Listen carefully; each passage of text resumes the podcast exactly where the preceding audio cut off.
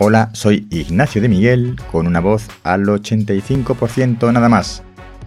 Este es mi podcast personal y en el tema de hoy, Mamá, quiero ser artista.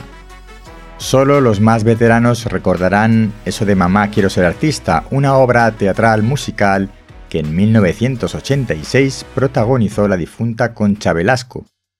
En tiempos aún anteriores, ser artista era una especie de señalamiento contra las buenas costumbres, que se lo digan a los actores internacionales a los que se les negaba la entrada en el hotel más lujoso del momento en Madrid, por el simple hecho de ser actores.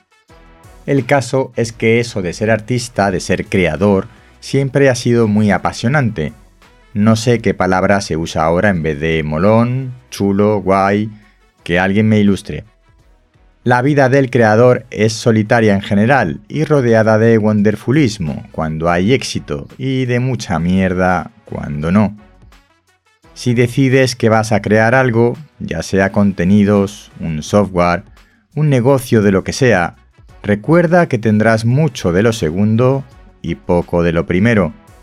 Si ya eres de esos privilegiados, entonces ya lo sabes sin que yo te lo diga si estás pensando que he llamado privilegiado al que obtiene mucha mierda por lo que hace, sí, has oído bien. El motivo es claro, porque hace lo que quiere. Y no siempre se puede hacer lo que uno quiere.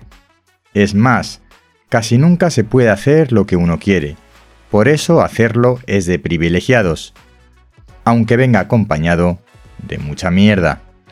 Si estás pensando en ser creador narrativo, te sugiero que le eches un vistazo a mis breves pero intensos cursos creativos en Mumbler, ignaciomixe.mumbler.io.